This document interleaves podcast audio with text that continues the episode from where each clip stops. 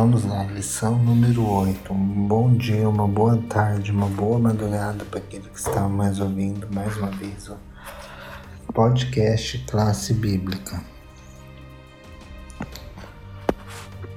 Nós estamos aqui, nós vamos estudar especialmente essa semana o capítulo 40 do livro de Isaías, que é um texto bem interessante. Eu queria chamar a atenção para o verso para memorizar, que é o verso 9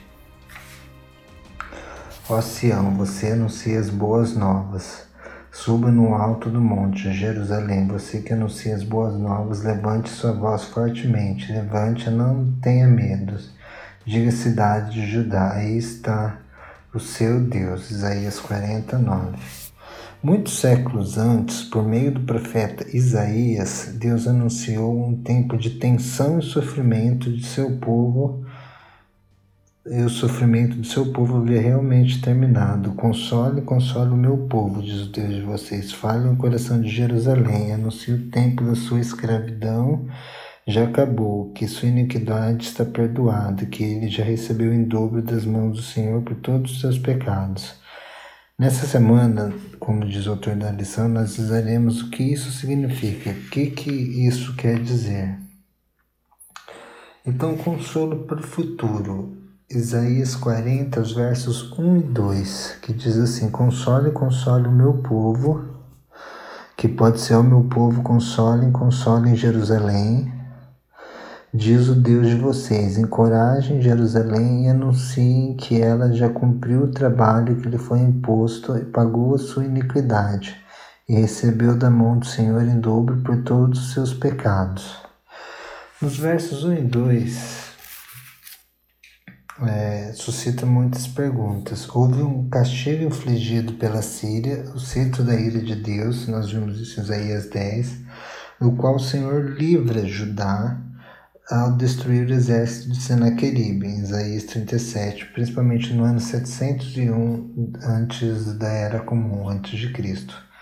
Houve também um castigo infligido por Babilônia, que posteriormente levaria bens e pessoas de Judá em virtude de Ezequias ter mostrado sua riqueza aos mensageiros de Merodach e Baladã, Isaías 39. Nós falamos isso no podcast da semana passada, sobre 37 e 39, Isaías. E houve o castigo infligido por outras nações com as quais Isaías escreveu a mensagem de advertência, do 14 ao 23. Entretanto, embora assírios, assírios sejam mencionados 43 vezes, Isaías 7, 17, 38, 6, essa nação aparece uma única vez no restante do livro, na segunda parte do livro, né? que é bem importante, essa segunda parte que começa aqui no 40. De acordo com vários estudiosos, a parte 40 de Isaías começa uma nova parte, um novo capítulo, uma nova temática inaugurada no livro de Isaías. Então, Isaías 39 serve como uma transição para os capítulos seguintes, prevendo um cativeiro babilônico. Então, já estava previsto o exílio, como nós falamos nos podcasts anteriores também, já estava previsto esse exílio e marca essa transição para pelo menos para alguns descendentes de Ezequias, que é os versos 39, 6 e 7. Se nós lemos aqui, ó, 39, 6 e 7, diz assim: um dia, um dia, tudo que os seus antepassados acumularam até hoje será levado para a Babilônia. Nada ficará do Senhor. Alguns de seus próprios descendentes serão levados e se tornarão eunucos no palácio do rei da Babilônia.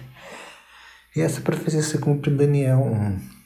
Daniel era membro da corte, tudo, e nós vemos, nós vimos no podcast da semana passada, eu recomendo que use todo esse contexto de Amedador Baladão, por que que ele vai lá e qual que é, como que Isaías funciona né, nessa questão, como que o não testemunho de Isaías funciona nessa, nessa preparação. E nos capítulos 3 a 8,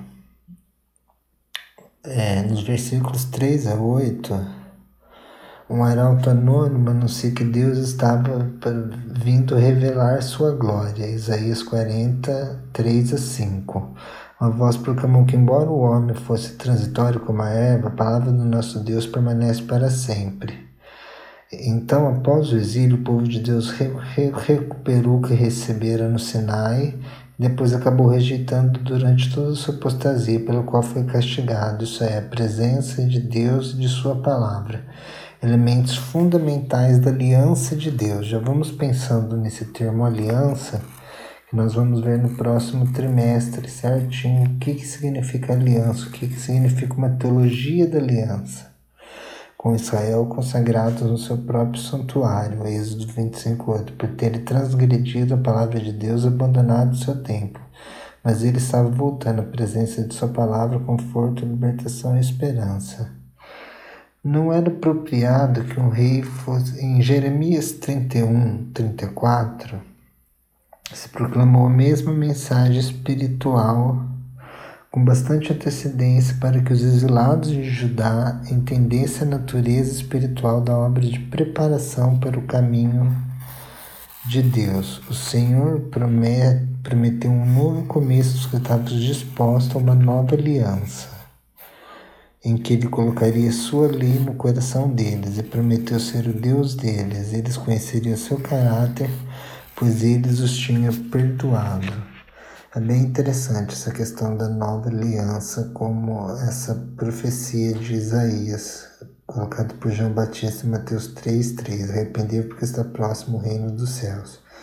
Então ela se cumpre no Novo Testamento. E nós encontramos no 9:11 a origem do evangelismo, mas eu queria uh, alertar com vocês e todo o livro de Isaías, ele está assim repleto de constantes, de falas constantes sobre juízos e sobre o evangelho, que significa as boas novas da salvação. No entanto, a primeira parte do livro, nós vimos, trata principalmente da mensagem de juízo divino em relação a Judá. Então nós temos duas partes. A primeira parte vai até o 39 e a segunda do 40 até o 66. E a segunda contém a mensagem de consolo divino, a seu o Isaías 40, que vem logo após a primeira sessão do 189, serve como uma introdução aos capítulos seguintes. Então, 40 vai funcionar como uma espécie de guia, uma espécie de introdução, ele vai jogar luz aos capítulos seguintes. Até o 39 nós lidamos com juízos de Deus, do 40 em diante nós vamos lidar com a resposta de Deus a esses juízos mais total, cósmico, uma parte cósmica da humanidade em geral e esses juízos gerais de Deus. A mensagem do Senhor começa com, com os dizeres mais revigorantes, consoladores: Console, console meu povo, consolai, consolai meu povo. Essa mensagem lembra o povo de Deus a sua fidelidade à aliança, o pacto, berit em hebraico, é essa aliança, pacto, que significa karat berit, que é cortar uma aliança, que é fazer um pacto, né? Outra alusão à experiência israelita no deserto naquela época, nem o povo, nem mesmo Moshe, Moisés, podiam ver a glória de Yahweh, mas então toda a humanidade a verá no capítulo 5. Esse estudo será dividido em três sessões intituladas Destruição, Consolo, Prepare o caminho e Glória do Senhor revelada. Então, a maioria dos comentários bíblicos menciona que o contraste de tópicos entre a primeira parte, Isaías 1,89, e a segunda parte, 40,66 do livro, tem um, a maioria dos comentários vão vê isso. Não há razão para não apoiar a teoria que coloca Isaías 40 no período pré-exílico como promessa consoladora de uma restauração futura. Por causa de elementos internos no texto, você percebe que ele foi escrito provavelmente no antes do ano do século 6, antes da Era Comum, provavelmente no século é, 8 ou 9 da Era Comum, pelas próprias estruturas narrativas que é usada no capítulo 40. Não tem como ele ter sido escrito depois dessa época. A mesma coisa que eu pegar um texto do século 18 e falar que foi escrito agora. Ou vamos pegar um exemplo assim: eu pego um texto do, dos anos 2000, vamos usar o exemplo, e falo assim, e escrevo agora e falo que foi nos anos 2000, mas eu coloco lá, não, porque o WhatsApp, porque o Instagram ah, revelou isso. Aí a pessoa vai colocar, vai falar, mas no anos, nos anos 2000 não, não existiu WhatsApp, Instagram. Isso é coisa da segunda década do século 21 é coisa da segunda década do século XXI, não é nem da primeira década e nem do começo do século XXI, é da segunda década. Então já tem uma, um anacronismo aí.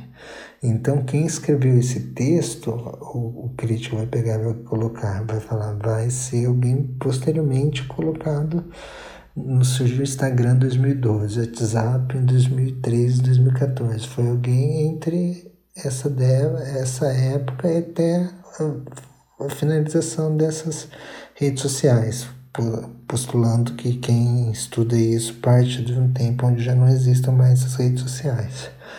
Mas enfim, então só para nós termos uma noção. Então, cada época tem uma linguagem específica, um caráter específico dessa linguagem. Pela própria estrutura narrativa do texto de Isaías 40, nós vemos que ela é colocada como pré-exílica, não tem elementos babilônicos no texto, não tem elementos da cultura semita no texto, não tem, elemento, tem elementos do pensamento semita, que, que se, se expressava através da linguagem do hebraico, do hebraico bíblico, mas não do pensamento semita pagão, ou do pensamento semita pós-exílico, como vai ter em outros livros da Bíblia, como Esdras e Neemias por exemplo, isso que seja evidente. Então, uma outra evidente é que o dia do Senhor virá.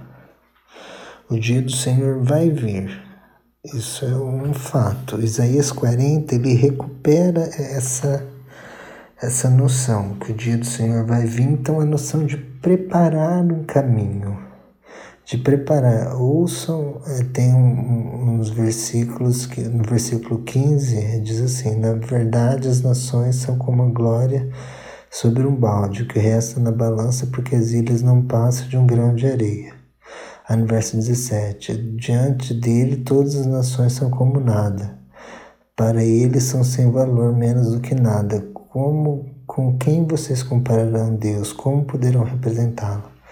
É interessante aqui, porque aqui coloca Deus nas, nas perspectivas das nações do mundo, capítulo 40. Eu acho interessante esse, essa abordagem, porque essa abordagem ela vai seguir um, um paralelo muito interessante. Diante dele, todas as nações são como nada. Então, se às vezes nós nos preocupamos com problemas relacionados à política mundial, relacionados a a partidos políticos, a política, nós devemos entender que nada perante Deus, essas nações são como nada, é o que Isaías fala. Já desde o tempo de Isaías, são como nada. Então, se você está do lado de Deus, fique tranquilo que Deus vai amparar vocês quando for preciso, porque são como pó, são como nada. E pois para eles são sem valor e menos do que nada. Aí ainda enfatiza que esses poderes políticos, sem Deus, que brincam de estar junto com Deus, mas não estão com Deus de fato, sem Deus no sentido lato, que é sem a essência do divino que se encontra revelado através da palavra, e a palavra brilha através da essência do divino sem essa essência são como nada. E com quem vocês compararão Deus? Como poderão representá-lo? Então, com quem essas nações comparam Deus? Como elas podem representar Deus? Elas não podem fazer isso. Entendeu? O que Isaías está nos guiando aqui é que elas não podem.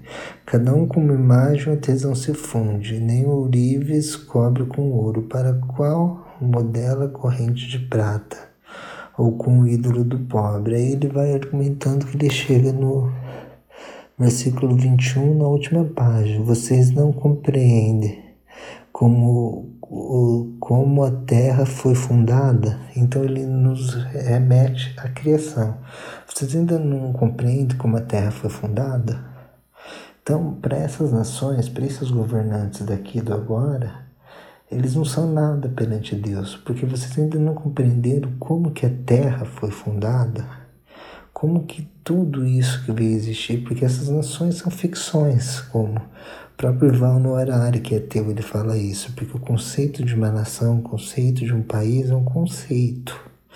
Eu posso estar geograficamente entre Argentina e Brasil, só que por causa de uma ficção que nós criamos, e nós criamos uma construção narrativa da realidade, ou seja, uma narrativa que dá sentido para a realidade, eu determinei uma linha geográfica imaginária falando aqui é Argentina e aqui é o Brasil. Sendo que na realidade não existe isso, existe isso enquanto uma figuração narrativa, enquanto uma construção narrativa.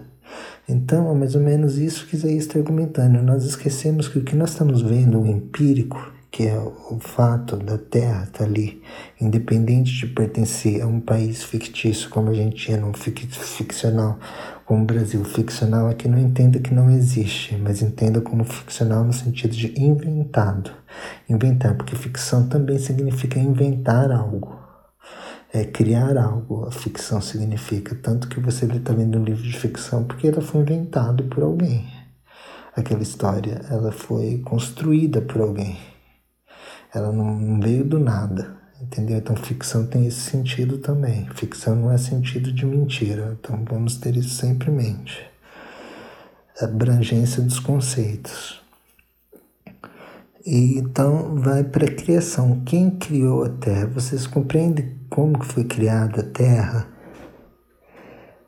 Aí ele se assenta em seu trono acima das cúpulas da terra, cujos habitantes são pequenos como os gafanhotos. Então, mais uma vez, o contraste entre Deus que se senta no seu trono sobre a cúpula da terra e eles, os habitantes da terra, são pequenos como gafanhotos perto de quem? De Deus, do tamanho da divindade. E, e o texto segue com umas partes bem interessantes que vai falar sobre. É, no verso 26 diz assim: Ergam os olhos e olhem para as alturas. Quem criou tudo isso vai voltar para a criação, entendeu? Aí volta para uma criação mais cósmica, uma criação do universo. E tão grande o seu poder e tão imensa a sua força que nenhuma delas jamais deixa de comparecer. Então é interessante isso, porque às vezes na nossa vida nós podemos olhar para as forças humanas, olhar para os poderes políticos humanos, os poderes sociais humanos, qualquer poder humano. E qualquer coisa humana, como nós sabemos, tudo é efêmero, como o próprio livro de Eclesiastes já diz: nada é novo debaixo do sol, tudo é efêmero, tudo é passageiro, tudo é reva. Que reva em hebraico é efemeridade, é passageiro, é é o, o termo traduzido para vaidade, que é o mesmo nome para Bel, né? A Bel é Hevel e vaidade também é Hevel. É o mesmo nome, só que significa efemeridade. Então, se você olha para o humano, você olha para o efêmero. Agora, isso que está em cima de nós, esse universo que nós vemos gigante aqui, essa terra que está aqui, quem criou? Se nós compreendemos isso, nós entendemos isso, se nós compreendermos isso, entendermos isso, isso é nos princípios que Isaías 40 está salientando. Nós vamos entender o Deus que está por trás disso, o Deus que se senta no trono e o Deus que está começando a que governa isso e que julga, que emite juízos sobre as nações, sobre a terra e também quer salvar a terra, que vai ser a tônica que o livro vai entrar agora nos capítulos 44 e 66, como que Deus vai operar o processo de salvação dentro do, de, da história humana. Deus ele vai intervir na história do modo, do maior modo que pode ser, que é Ele mesmo entrando na história através da figura de Jesus Cristo, da figura de Jesus Cristo, ele vai efetuar uma salvação cósmica para o ser humano. Ele vai salvar aquela situação que ele descreve no capítulo 1 de Isaías, a situação que se encontra toda a humanidade. Isso depois vai ser reaçado por Paulo em principalmente Romanos 3. Leiam Romanos 3, depois principalmente Romanos 3, 23 e, e por aí vai.